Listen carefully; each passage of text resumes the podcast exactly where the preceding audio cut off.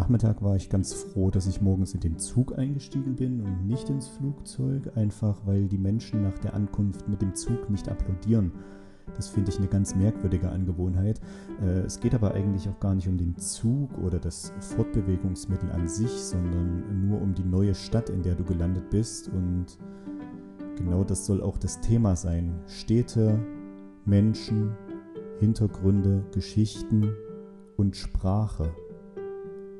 Worum es auf gar keinen Fall geht, ist Fußball. Darüber sind wir uns aber einig, oder?